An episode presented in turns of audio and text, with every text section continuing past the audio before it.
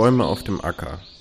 Das klingt jetzt erstmal nach einem Störfaktor für den Landwirt, denn Maschinen müssen drumherum fahren, auf der Fläche kann nichts angebaut werden und vielleicht fehlt den Pflanzen in der Umgebung sogar Sonnenlicht. Warum sind sogenannte Agroforstsysteme, also Kombinationen aus Forst und Landwirtschaft, trotzdem in vielen Ländern wieder im Trend? Welche Vorteile sind mit ihnen verbunden? Und warum können gerade diese Nutzungssysteme vielleicht helfen, viele Herausforderungen anzugehen, vor denen wir aktuell in der Landwirtschaft stehen. Darüber wollen wir in der aktuellen Ausgabe unseres Querfeld ein Podcasts sprechen. Viel Spaß!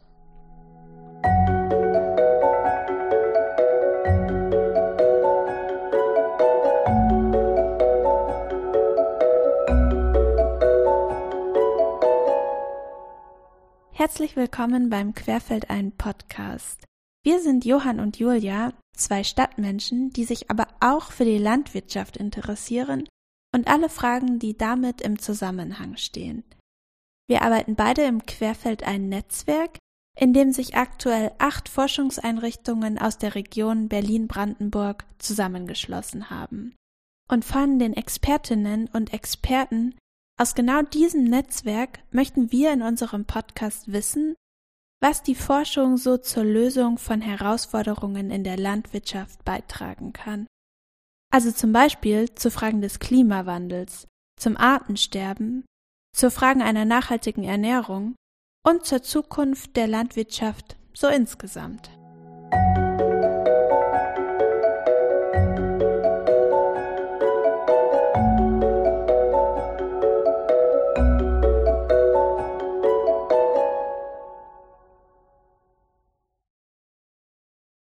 Das Konzept Agroforst ist eigentlich kein neues. Es gibt einige Länder auf der Welt, in denen Agroforstsysteme schon seit langer Zeit etabliert sind. In Deutschland sieht das aber alles ganz anders aus. Warum das so ist und was Agroforstsysteme überhaupt sind, wollen wir heute gemeinsam mit Ralf Bloch und Roger Funk herausfinden. Roger Funk ist Agraringenieur und Experte für Winderosion am Leibniz Zentrum für Agrarlandschaftsforschung wo wir ihn auch den Staubforscher nennen. Und er hat sogar einen DIN-Standard DIN 19706 entwickelt zur Ermittlung der Erosionsgefährdung von Böden durch Wind.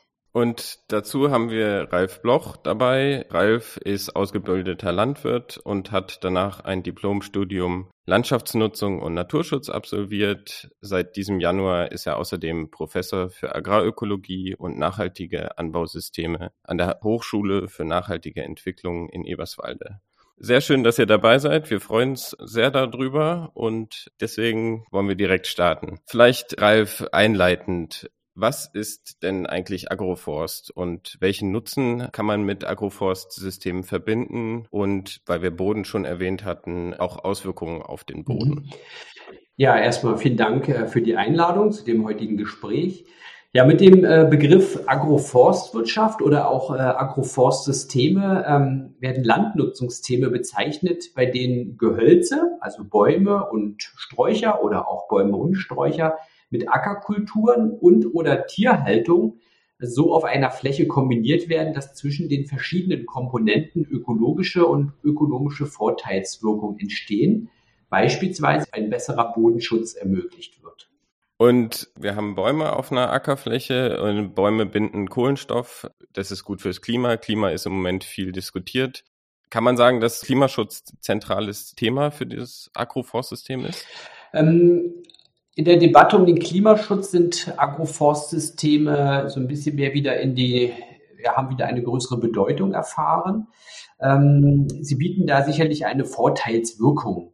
Also einerseits, weil durch die Bäume natürlich Kohlenstoff gebunden wird, aber andererseits eben sie vor allem das Mikroklima verbessern. Ja, wir haben ähm, eben der Wind wird gebrochen, es äh, fördert die Taubildung und allein diese mikroklimatischen äh, Veränderungen bringen auch Vorteile eben, einen kühlenden Effekt für die, ähm, für die Agrarökosysteme oder auch die Agrarlandschaft.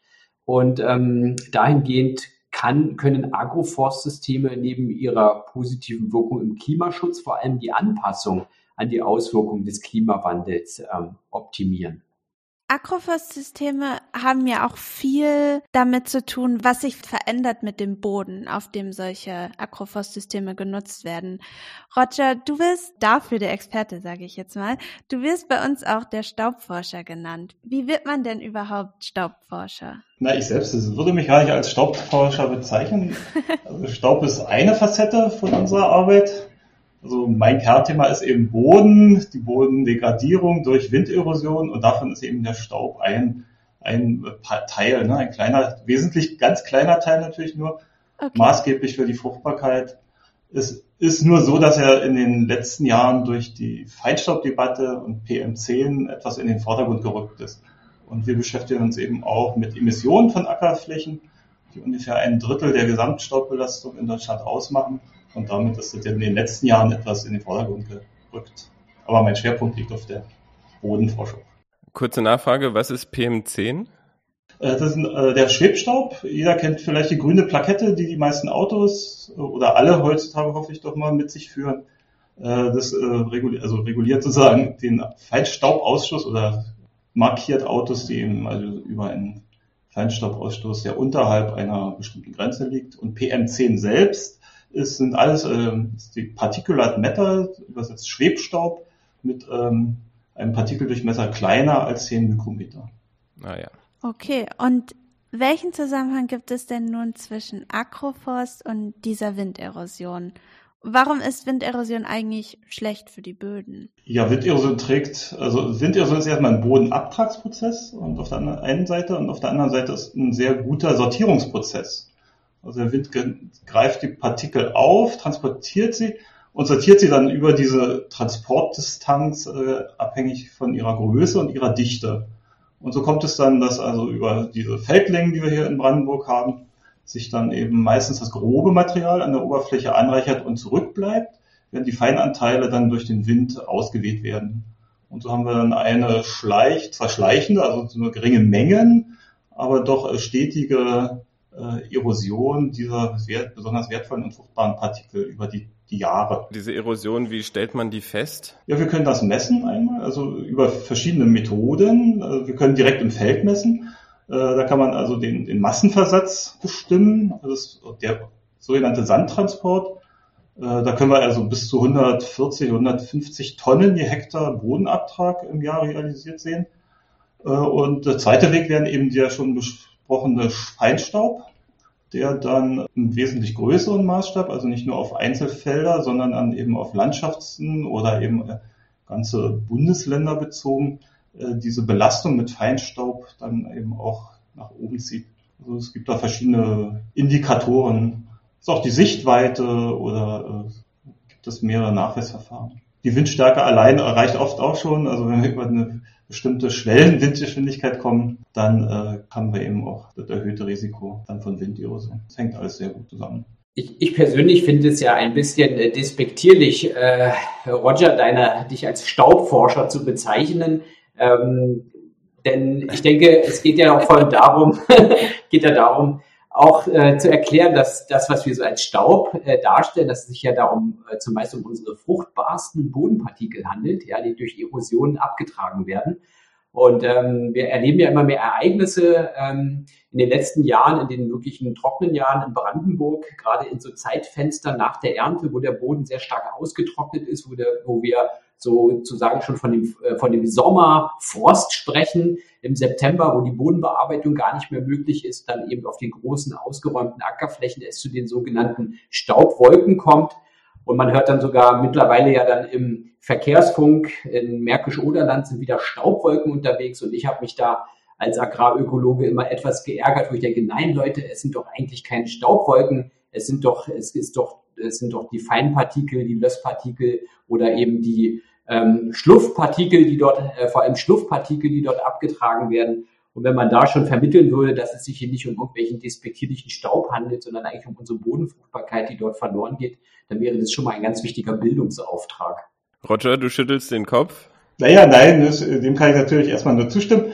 Generell, es gibt ja immer für alles äh, mehrere Definitionen und gehen wir jetzt mal von der physikalischen Seite an das Problem ist eben Staub, alles was also Partikelgrößen hat, die kleiner 50 Mikrometer sind. Also deshalb ist das ein, Das ist so der Staub, der durch die Luft in Schwebe gehalten werden kann. Und das umfasst dann eben mineralische äh, und organische Partikel. Das kann Pollen sein, das kann alles Mögliche sein. Also sozusagen die physikalische Eigenschaft, in Luft, in Schwebe zu bleiben, ist da das, das primäre, äh, sozusagen äh, die primäre Eigenschaft dieser Partikel. Und äh, es ist sozusagen über den Daumen gepeilt bei 50 Mikrometer. Ja, das umfasst alles und wird alles in einen Topf geworfen.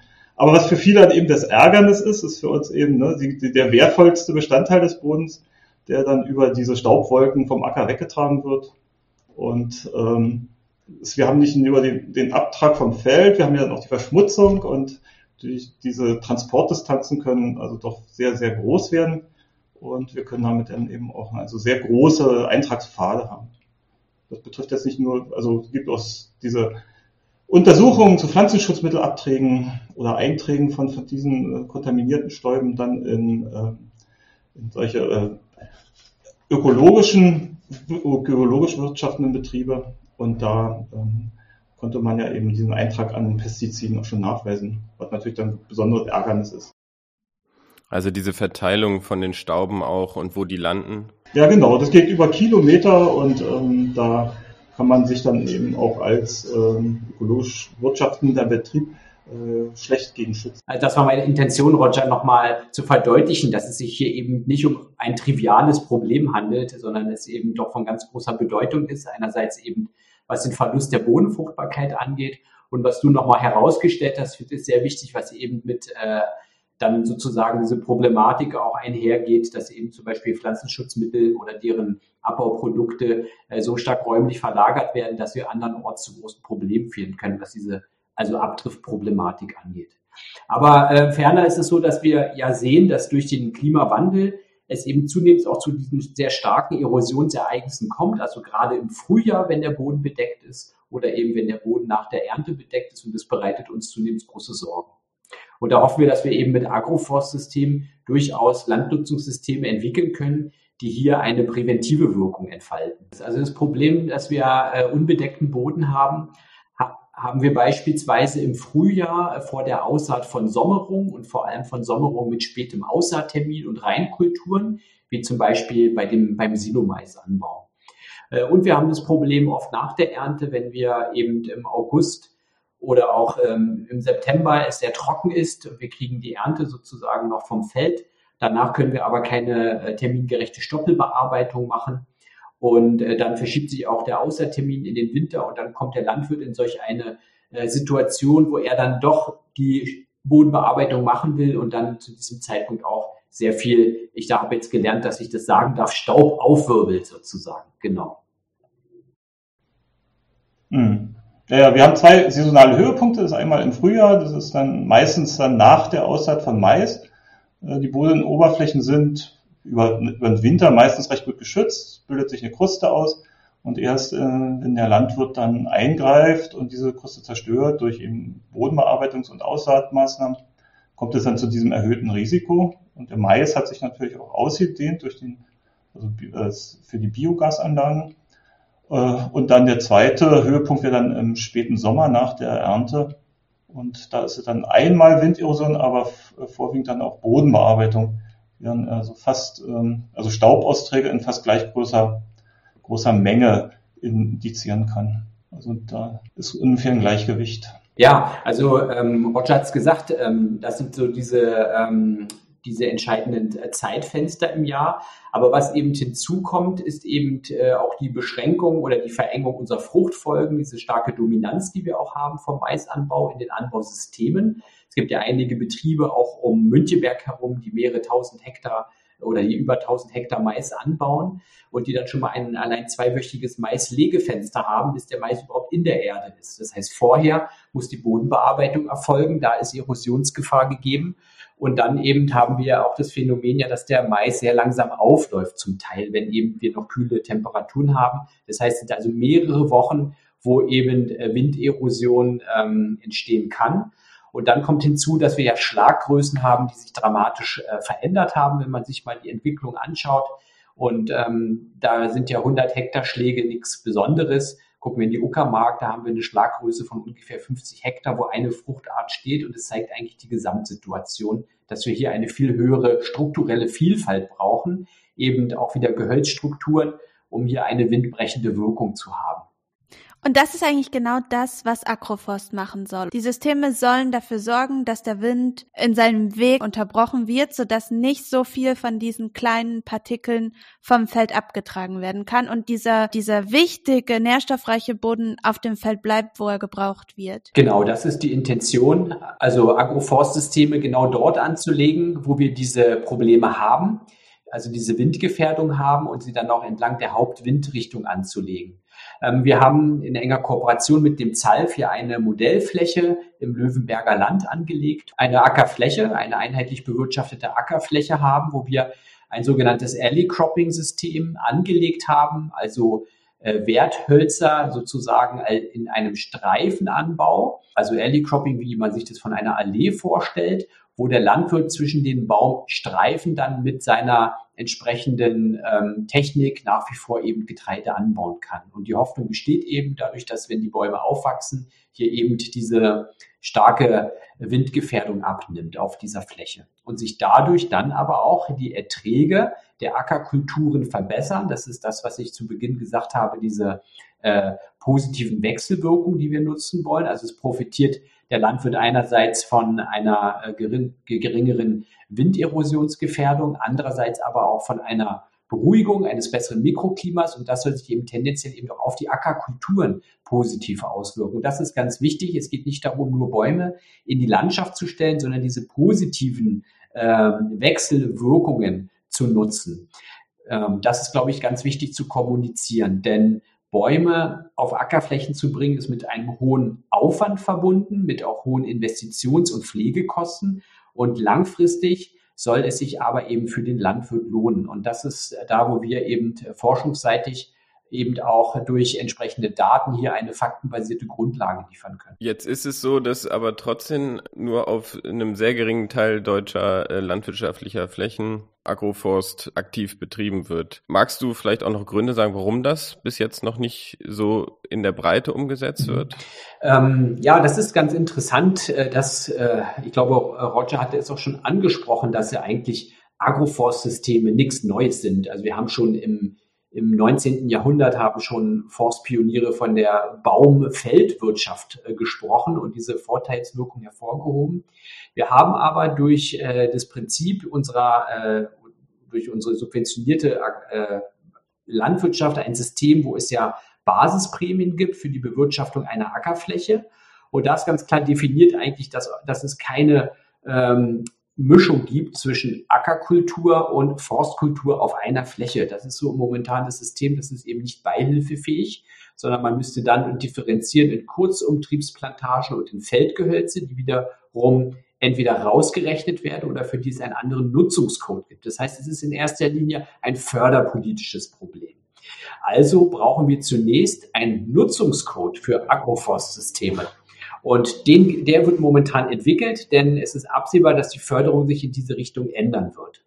Okay, das heißt, im Moment ist es so, dort, wo, selbst wenn der Landwirt jetzt ein Agroforstsystem anlegen würde, diese mhm. Fläche würde er nicht subventioniert kriegen. Das heißt, dafür würde er kein Geld bekommen. Das würde genau. er im Moment aus seiner eigenen Tasche sozusagen beziehen. Ja, also es ist so, dass das Agroforstsystem, das heißt der, die, der gleich, die gleichzeitige Bewirtschaftung von Bäumen und äh, Ackerkulturen auf einer Fläche und auch die gleichzeitige Pflege und Nutzung auf einer gleichen Fläche nicht förderfähig ist, weil es für Agroforstsysteme keinen entsprechenden Nutzungscode gibt. Ähm, das ist ein bisschen kompliziert. Das heißt, ich kann ganz klar definieren, hier habe ich ein Weizenfeld, hier habe ich ein Roggenfeld und hier habe ich ein Agroforstfeld. Und das ist das, was wir sozusagen für die Systematik erstmal brauchen, damit Agroforstsysteme erstmal förderfähig werden. Das heißt, Nutzungscode, damit sie sozusagen im Agrarantrag überhaupt angegeben werden können. Ansonsten haben wir das Problem, dass wir die Gehölze separat ausgliedern müssen oder sagen, es handelt sich hier um Kurzumtriebsplantagen, die kann ich wieder angeben, aber die sind eben wiederum ein anderes Nutzungssystem. Also hier ist ähm, großer Entwicklungsbedarf und es ist ganz toll zu sehen, dass es hier äh, Akteure gibt, wie beispielsweise den äh, Christian Böhm von der BTU Cottbus oder auch eben den neuen den neuen äh, Verband, den DEFAF, den Deutschen Agrarforschungsverband, äh, Agroforstverband, der sich jetzt entwickelt hat. Ähm, und die im Grunde diese Fragen ganz offensiv angehen, um hier überhaupt erstmal die, ja, die rechtliche Grundlage dafür zu schaffen. Es gibt natürlich auch Förderung über andere Möglichkeiten, also zum Beispiel auch über die äh, zweite Säule Finanzierung der AUKM. Da gibt es schon Ansätze dafür. Aber momentan sehen wir, dass es noch für Landwirte momentan zu wenig Anreize gibt, wirklich in Agroforstsysteme zu investieren. Das beschreibt jetzt die Situation für Deutschland. Ähm, Roger, kannst du was dazu sagen? Wie sieht es in anderen Ländern aus? Na, wir sind ja aktiv in Südafrika zurzeit in einem Projekt, also mit der Universität, Universität Freiburg, wo es um Agroforstsysteme geht. Ja, also, also dort in Südafrika haben wir etwas, ein, sind wir etwas weiter aufgestellt. Wir haben einfach also mehr Klimazonen von der Savanne eben bis zum Regenwald und wir haben eben die traditionelle und auch die sehr hochtechnisierte Landwirtschaft äh, nebeneinander, oder nicht nebeneinander, also in diesem Land, also in Südafrika dann noch vorhanden. Und also diese, ja, die Definition Agroforce ist, ist sehr weit und es gibt also auch sehr viele Möglichkeiten, das so zu definieren. Also sozusagen die, viele gehen ja da klassisch davon aus, dass also Bäume und eben das Agrarprodukt, das könnte einmal jetzt eine Fruchtart sein, kann aber auch eine Weide sein, auf der einen, sich auf einer Fläche befinden. Also wir sehen das eher so immer, wir sehen Hecke und Ackerbau sozusagen in Nachbarschaft ist für uns äh, im Grunde der Ausgangspunkt. Und da gibt es natürlich auch sehr, sehr, also verschiedene Sachen. Also wir haben die traditionelle Wirtschaftsweise, wo man eben den, den Baum sucht für Schatten, für eine also verminderte Verdunstung und äh, eben also eine leichte Verbesserung der doch sehr harschen Bedingungen dort. Und ja, auf der anderen Seite haben wir eben also Obst- und Gemüsefarmen, wo dann die äh, Baumreihen also eingesetzt werden, einmal um den Wind zu brechen, zur Qualitätssicherung der Früchte, damit die nicht aneinander schlagen. Und äh, da geht es eben so weit, dass selbst diese Schutzhecken extra bewässert werden, um Konkurrenz zwischen der Fruchtart und dann den Schutzreihen zu verhindern. Also das geht schon sehr weit. Also das ist äh, für unsere Klimabedingungen noch äh, ja, nicht kaum denkbar. Also was wir eben hier bei diesen ganzen Windschutzhecken, die wir hier in, in Brandenburg haben, eben äh, so als nicht Problem sehen oder vielleicht doch in der Zukunft bei zunehmender Trockenheit, ist eben, dass man keine Konkurrenzsituation zwischen diesen Bäumen und den angebauten Fruchtarten schafft, sondern dass man das eben so optimiert, dass wir da also eine gegenseitige Beförderung ja, dieser Sachen dann äh, etablieren. Und das wird, glaube ich, auch die, das ist sozusagen die Herausforderung für die Zukunft. Ne? Oder, Ralf? Also auf jeden Fall. Ähm, und was wir halt sehen, das ist, äh, zeigt es halt, es gibt halt eben nicht den, äh, diese rezeptartigen Lösungsansätze. Ja, das ist, glaube ich, das Wichtigste, sondern wir müssen von jedem Standort ausgehend das entsprechende Agroforstsystem entwickeln, was passt. Und deswegen bin ich ein äh, großer Anhänger von diesen Modellprojekten, also dass wir in verschiedenen Regionen für verschiedene Betriebe eben Agroforstsysteme entwickeln und diese auch komplett in der Praxis testen. Das ist so der äh, Reallaboransatz. Das heißt, der Landwirt muss aktiv mit einbezogen werden in diese Modellprojekte dass er sagt, äh, wie kann ich äh, oder uns, sage ich mal, mitteilt, wie sich die Bewirtschaftung verändert, welche Vor- und Nachteile sich ergeben und dass man auch am Ende die Kosten erfasst, um dann eben regional sagen zu können, pass auf, wenn ihr äh, Agroforst umsetzen wollt, dann sind das die entsprechenden Anlageformen, die sich anbieten, das sind die entsprechenden Baumarten, das sind die entsprechenden Pflegemaßnahmen und die Technik und dann rechnet sich das auch. Das ist, glaube ich, äh, der Weg, den wir gehen müssen. Und ähm, ja, also ich denke, da ähm, hat Roger auch gesagt, das ist eben, es gibt eben da nicht das, das, das eine System, was überall funktioniert. Ne? ähm, was ich mir auch schwierig vorstelle, wenn ich jetzt so mm, daran denke, weiß ich nicht, wenn ich zum Beispiel eine Radtour mache, wie so die Felder aussehen, dann ist das eine sehr große Felder. Du hast das vorhin gesagt, Ralf, große Schläge. Ähm, da ist mal eine Hecke oder so, aber eigentlich wirklich viel, viel Feld. Wenn jetzt, wenn ich mir das jetzt so vorstelle, dass da jetzt mehrere vielleicht Hecken oder solche Baumreihen dazwischen stehen, ist das nicht für die Maschinen, also total schwierig oder sogar unmöglich.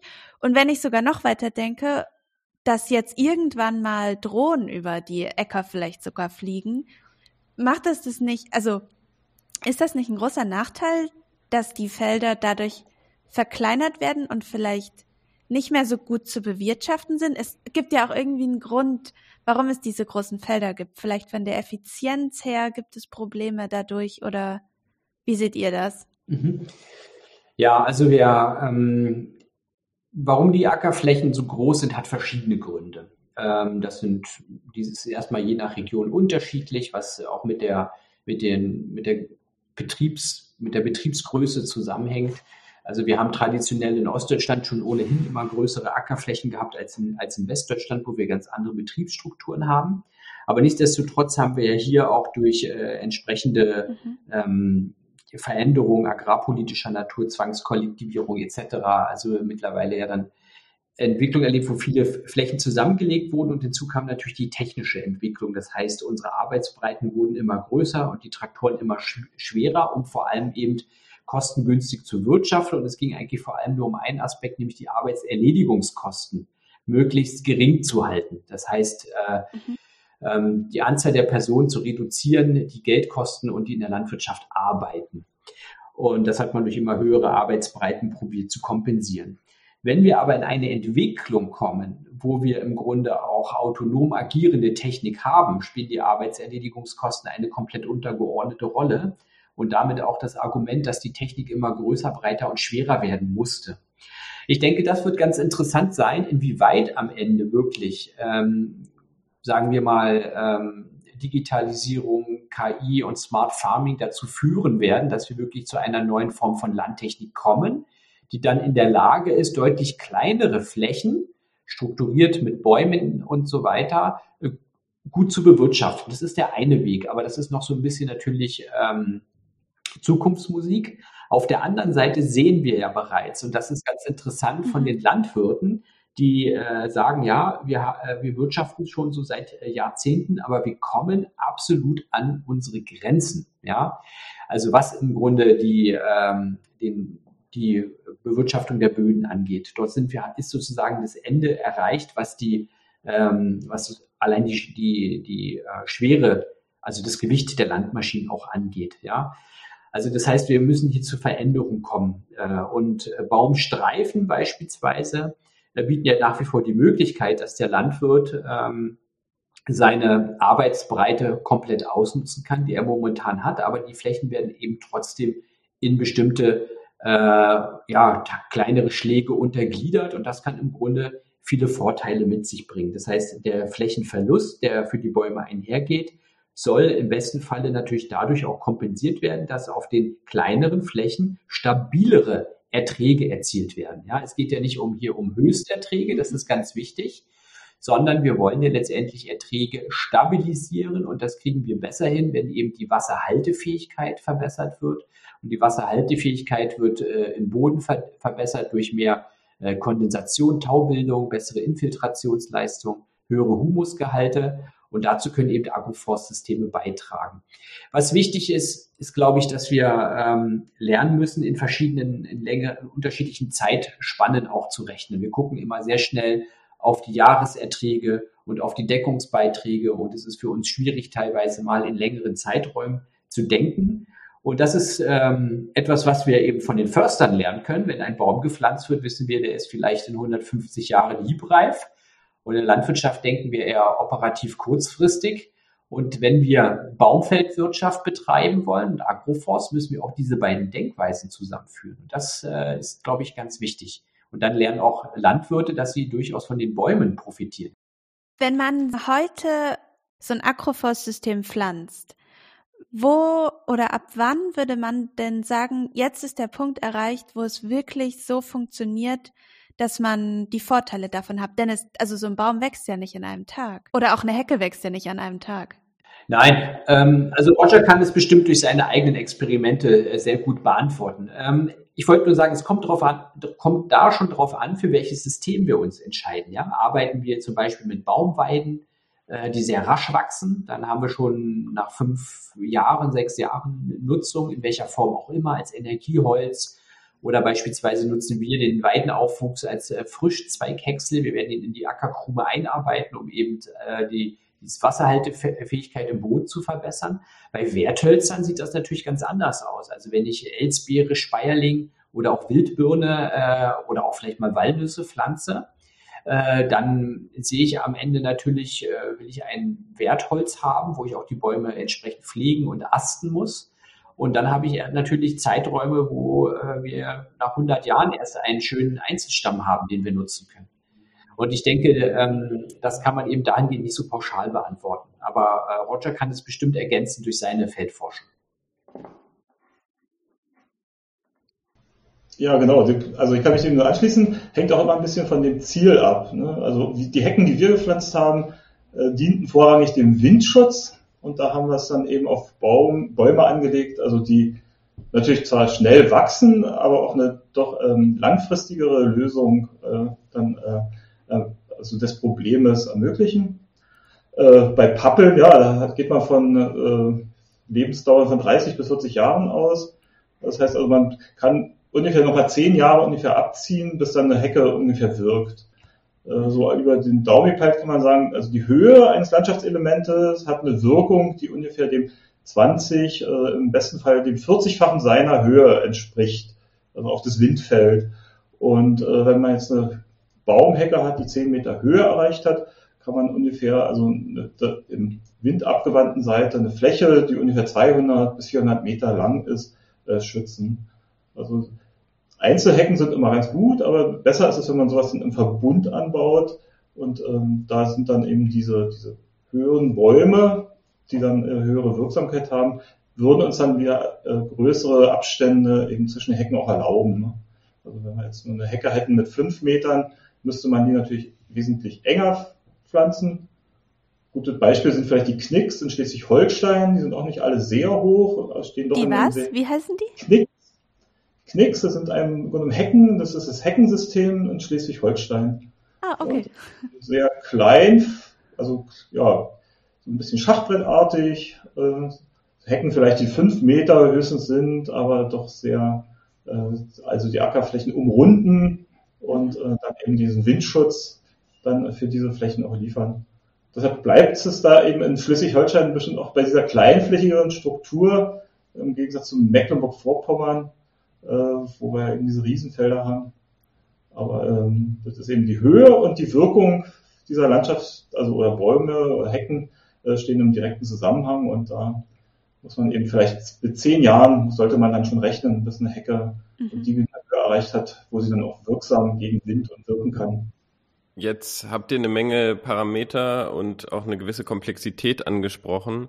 Wenn man jetzt ein Landwirt ist und möchte sich das überlegen und möchte sich das anschauen, wie kann denn ein Landwirt lernen und sich darüber informieren, wie er Agroforst beispielsweise auf seinen Flächen jetzt anwenden könnte? Also er hat auf jeden Fall ganz gute Möglichkeiten, sich erstmal äh, umfassend äh, zu informieren.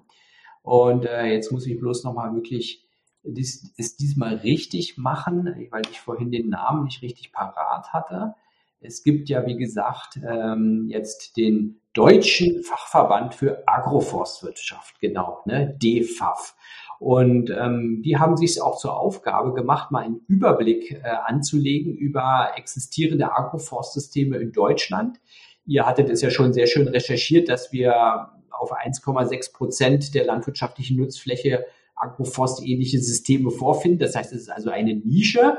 Und wenn man dann in seiner eigenen Region sich auf die Suche macht, findet man manchmal nichts. Aber diese äh, Übersichtskarte der DEFAF führt im Grunde diese Modellprojekte zusammen und das ist ganz schön. Das heißt, ich suche mir das Modellprojekt raus, was in meiner Region, äh, was es in meiner Region gibt und dann kann ich mir natürlich mal verschiedene Anlageformen anschauen. Also Roger hatte von äh, Knicks und Hecken gesprochen. Äh, ich hatte von Wertholzstreifen oder Wertholzgruppen gesprochen. Äh, dann gibt es eben diese Kombination aus schnell wachsenden Gehölzen im Kurzumtrieb, ähm, Baumweiden etc. Also das heißt, es gibt sehr viele unterschiedliche Anlageformen. Einige als, sage ich mal, klassische Alleeanlage, Alley-Cropping-System, einige in irgendwelchen organischen Formen entsprechend von äh, entsprechend eines Keyline-Designs, also orientiert an Höhenlinien Und das sind so Punkte, die, da muss jeder erstmal gucken, was bietet sich an. Und dann wird es spannend, dass man natürlich schaut, okay, was hängen da für Kosten dran? Was kostet das Pflanzmaterial? Wer macht die Pflanzung? Äh, wie alt sind die Bäume zum Zeitpunkt der Pflanzung? Dann kommt die Frage des äh, Einzelbaumschutzes oder des äh, Flächenschutzes. Muss ich die ganze Fläche einzäunen? Denn ich hatte es schon angesprochen, einen Baum zu entfernen aus der Agrarlandschaft, das ist sehr einfach. Aber einen Baum wieder in die Agrarlandschaft zurückzubringen, ist richtig schwierig. Denn der wächst nicht von alleine, der muss geschützt werden. Er ist, äh, dem, er ist, er ist äh, durch, er ist verbissgefährdet, er ist gefährdet dadurch, dass eng rangewirtschaftet wird, beispielsweise bei der Bodenbearbeitung. Und er muss äh, beispielsweise muss die Baumscheibe gepflegt werden und so weiter, bis der sich etabliert und dann nicht auch äh, schnell äh, vertrocknet. Ein weiteres Problem ist der Verbiss beispielsweise durch Kleinsäuger und so weiter. Man stellt sich das immer sehr einfach vor, aber bis so ein System so robust ist, dass es dann wirklich äh, wächst und wir keine hohe Ausfall der Bäume haben, braucht man schon eine gewisse Zeit. Und das sehen wir gerade eben an unserem Modellprojekt. Ich will mal ein Beispiel geben. Wir haben nach bestem Wissen und Gewissen die, äh, ich sag's mal, die klimarobustesten Baumarten rausgesucht. Äh, und am Ende sind von diesen Baumarten sind drei haben sich als sehr wirklich nur robust gezeigt. Das waren Speierling, Elsbeere und Wildbirne und auch die Roteiche, die ja bei uns auch nicht heimisch ist, die aber durchaus auch eine hohe Trockentoleranz mit sich bringen soll, hat es eben nicht gepackt und auch nicht unsere Traubeneiche. Und es zeigt schon, was für ein Stress das ist für einen Baum, sich auf einer Ackerfläche wieder äh, zu etablieren. Aber kriegt ein Landwirt oder eine Landwirtin das allein hin? Also da, da muss man doch fast Fürster sein, um das hinzukriegen, oder? Ich denke, dass ähm, es eben bestimmte Kooperationen braucht. Also viel passiert heutzutage eben in den Netzwerken. Ja, mhm. ähm, wir sehen ja auch, wie sich so die Förderung verändert. Das heißt, dass zunehmend Agrarfördermittel ausgegeben werden über die zweite Säule für beispielsweise operationelle Gruppen, europäische Innovationspartnerschaften, Zusammenarbeit mit Forschungseinrichtungen wie der Hochschule für nachhaltige Entwicklung Eberswalde und dem ZALF, die ja sehr eng mit Praxispartnern zusammenarbeiten. Und dass sich darüber eben äh, auch solche Projekte aufbauen lassen, wie eben äh, Reallabore, Agroforstsysteme werden eben implementiert, gepflanzt, aber auch eben wissenschaftlich begleitet. Und das sind, glaube ich, Ansätze, wie man es äh, auch eben in die Fläche bekommt. Und dann werden sich auch, wenn eben die Förderbedingungen sich ändern, ich hatte es schon angesprochen, also wir auch einen Nutzungscode haben für Agroforstsysteme, dann wird es sicherlich auch Dienstleister geben, die dann das auch anbieten, diese Bäume zu pflanzen und zu pflegen, wie wir es auch kennen von der Umsetzung von beispielsweise Ausgleichs- und Ersatzmaßnahmen, ne, wo auch eben Flächen umgewidmet werden und gepflanzt werden, wo es auch solche Anwuchsgarantien gibt, die eben der Dienstleister bereitstellen muss. Ich glaube, äh, wenn sich das erstmal etabliert, dann werden sich dort auch entsprechende ja, agroforstliche Dienstleister aus, äh, auch organisieren und erste Ansätze sind ja schon erkennbar. Und dann habe ich noch eine Frage. Es gibt ja ganz viele verschiedene Siegel mittlerweile. Man kennt diese Bio-Siegel, es gibt solche Tierwohl-Siegel oder zum Beispiel, wenn ich Eier kaufe, dann steht da drauf, die kommen aus einer Bodenhaltung oder aus einer Freilandhaltung. Wir haben angesprochen, dass es keine Subventionierungen für solche Agroforstsysteme gibt. Kann denn der Verbraucher da irgendwas beisteuern? Kann der irgendwie unterstützen, indem man sagt, man kauft jetzt Produkte aus einer, aus einer Landwirtschaft, die mit Agroforstsystemen bestückt sind, indem man da auch beispielsweise ein Siegel hätte? Oder wie seht ihr das? Ja, also ich sehe das ein, äh, das ist erstmal natürlich eine gute Idee, aber ich denke, man sollte es auf keinen Fall zu weit auffächern. Äh, was wir sehen, sind die etablierten äh, Bio-Marken äh, und Siegel, die wir haben. Und wir sehen ja auch, dass es äh, Verbände gibt äh, innerhalb des Ökolandbaus wie den Demeter-Verband für biologisch dynamische Landwirtschaft, die ja schon ganz klar ihren Mitgliedsbetrieben Vorgaben machen, dass auf zehn Prozent ihrer Flächen äh, Naturschutzmaßnahmen umgesetzt werden müssen. Wir sehen auch erfolgreiche Projekte, an denen ja auch das ZALF beteiligt ist, wie das äh, Projekt von äh, Dr. Karin Stein-Bachinger, Landwirtschaft für Artenvielfalt, wo einfach ähm, verschiedene Naturschutzleistungen zusammengefasst werden. Das können Agroforstsysteme sein wofür dann nach außen hin klar erkennbar wird, Betriebe leisten hier etwas ähm, Besonderes und diese besondere Leistung wird eben durch höhere Preise auch ähm, entsprechend äh, vergütet. Und das Ganze kann man zum Beispiel über Landwirtschaft für Artenvielfalt sehr gut kommunizieren.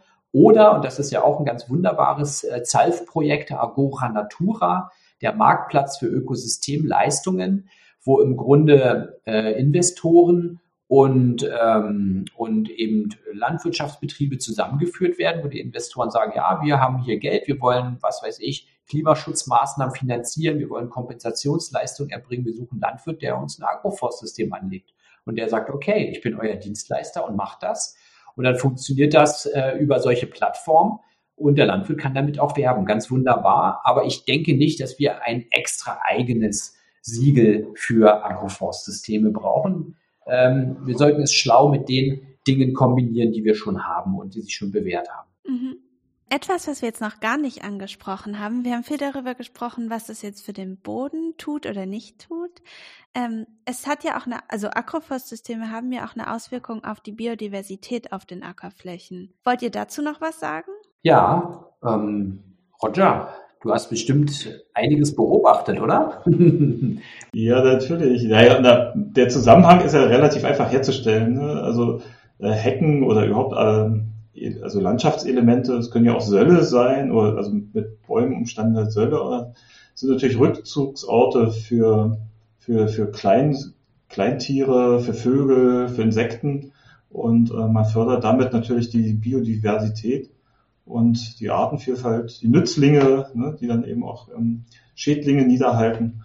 Also ich denke mal, dieser Zusammenhang ist relativ naheliegend. Und ich denke auch, also um den Punkt, den wir eben davor nochmal besprochen hatten, aufzugreifen, also biologisch arbeitende Betriebe werden auf solche äh, Nebeneffekte eben auch achten.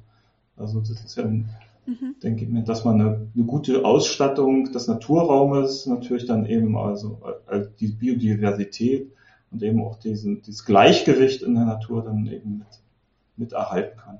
Ja, vielleicht noch ergänzend zu dem, was äh, Roger gesagt hat, ich, ich finde es äh, hochgradig spannend äh, zu sehen, dass wir ja mit, äh, sobald wir Bäume pflanzen auf Ackerflächen, ähm, ja Strukturelemente haben, die sofort eine Veränderung mit sich bringen in Bezug auf die Biodiversität. Einerseits bekommen wir Areale, wo eben äh, Vegetationsruhe ist, wo sich andere Segitalarten breit machen, nicht immer zur Freude des Landwirts, muss man auch sagen.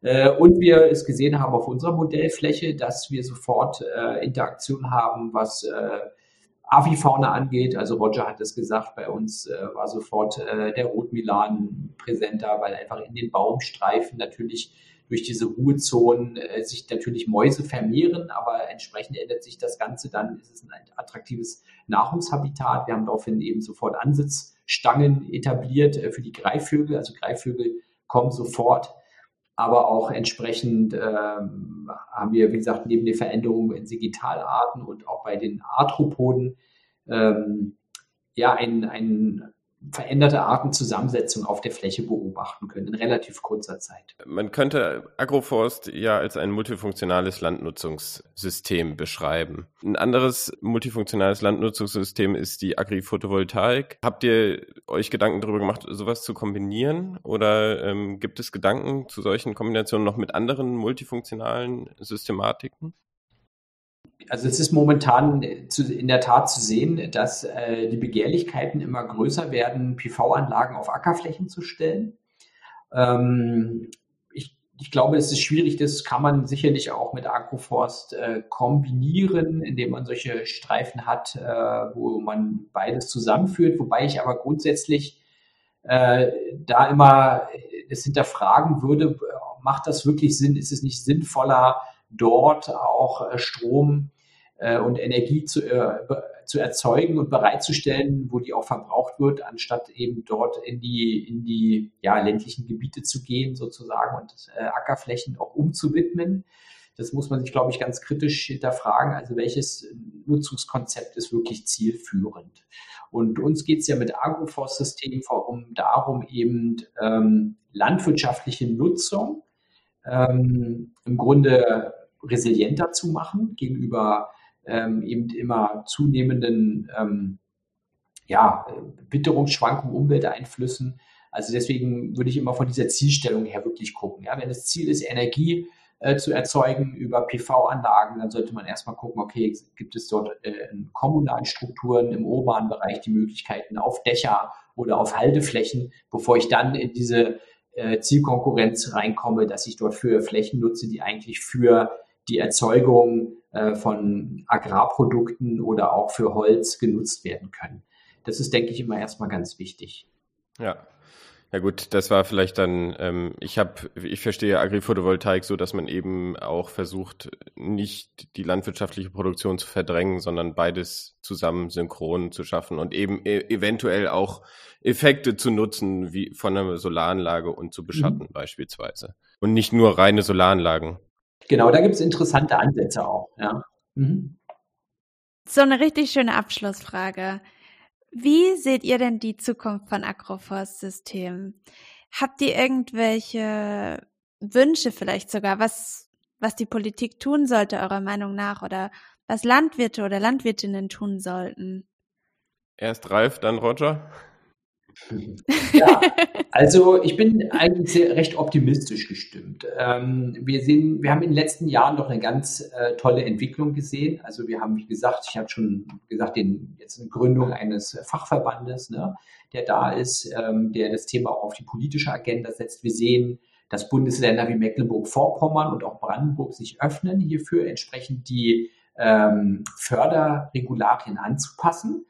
Und äh, wir sehen die Entwicklung auch in anderen Ländern in der EU, wie in Frankreich. Und daher glaube ich, dass, wenn wir jetzt in die Zukunft schauen, wir deutlich mehr Agroforstsysteme in der Praxis finden werden in den nächsten zehn Jahren. Da bin ich äh, ganz optimistisch, auch weil wir, denke ich, ähm, getrieben durch die Entwicklung, in die wir immer stärker hineinkommen, äh, auch äh, wenig Optionen haben. Also wir müssen einfach die Diversität erhöhen. Wir müssen unsere Agrarlandschaft äh, wieder einräumen, wo wir sie jahrzehntelang ausgeräumt haben. Das ist einfach so und ähm, dieser, diese, das wird durch, die, durch das Thema Agroforst begünstigt. Deswegen denke ich, ähm, sollten sich da die Länder jetzt an den Ländern auch orientieren, die dort voranpreschen. Und äh, das ist gerade, wie gesagt, in Mecklenburg-Vorpommern der Fall. Und dann haben wir schon mal, glaube ich, ganz gute Rahmenbedingungen. Genau. Und wichtig ist, glaube ich, ähm, das ist so äh, mein Steckenpferd und da würde ich gerne dafür nochmal eine Lanze brechen. Das ist die Praxisforschung. Also wir müssen wirklich sehen, dass wir mit der Forschung direkt in die Praxis gehen, die Landwirte mit einbinden, also wirklich transdisziplinär arbeiten, um eben die Transformation in der Landwirtschaft damit deutlich zu unterstützen. Und das halte ich für ein ganz wichtiges Anliegen für uns als äh, Agrarwissenschaftler, dass wir uns diesen Prozessen ganz klar öffnen. Hm. Genau, dieser positiven Einschätzung von Ralf möchte ich mich auch anschließen. Und ich denke auch, das ist ganz wichtig, dass man sogenannte Leuchtturmprojekte schafft. Also Landwirte lassen sich meistens durch gute Beispiele überzeugen. Und äh, wenn man damit äh, solche vorweisen kann, dann äh, denke ich mal, hat man schon die halbe Miete. Und ähm, dann denke ich mal, würden, werden es auch ähm, mehr Landwirte sein, die dann solchen Systemwechsel, das ist ja mitunter dann auch folgen werden. Super. Habt ihr noch einen Wunsch an die Politik? Ja, es geht also natürlich um eine Veränderung der politischen Rahmenbedingungen, diese sogenannte zweite Säule, ne, dass man eben nicht den Produktionsaspekt, sondern diesen Landschaftspflege- und Umweltschutzaspekt mehr in den Vordergrund schiebt und die Landwirte eben auch mehr als Landschaftspfleger versteht die ja für unser aller Wohl Luft, Wasser und eben Böden ne, sauber und am Leben halten. Ja, ein Wunsch an die Politik. Als Agrarforscher würde ich mir wünschen, die würden im Grunde ihre Sommerexkursion so plant, dass sie sich unsere Agroforst-Modellflächen vor Ort mal anschauen, um dann entsprechend zu sehen, wie wichtig das ist und äh, ja, und dann sollten Sie entsprechend in den Ausschüssen und Gremien dafür die Weichen stellen, dass wir mehr Modellprojekte, mehr Leuchttürme bekommen, wie Roger es gesagt hat. Das ist genau der richtige Weg. Sehr gut. Dann für die äh, Politiker, Politikerinnen, Landwirte und Landwirtinnen, die sich das jetzt anschauen wollen, alle ab ins Löwenberger Land. Da ist die äh, Agroforst-Versuchsfläche sozusagen von der HNE, richtig? Genau, sind alle herzlich eingeladen. Sehr gut. Ähm, dann bedanken wir uns ganz recht herzlich bei euch, dass ihr heute bei uns wart. Dankeschön. Gern geschehen. Hm? Ja, wir bedanken uns für das Interesse an unseren Themen und für das nette Gespräch. Genau, ebenso.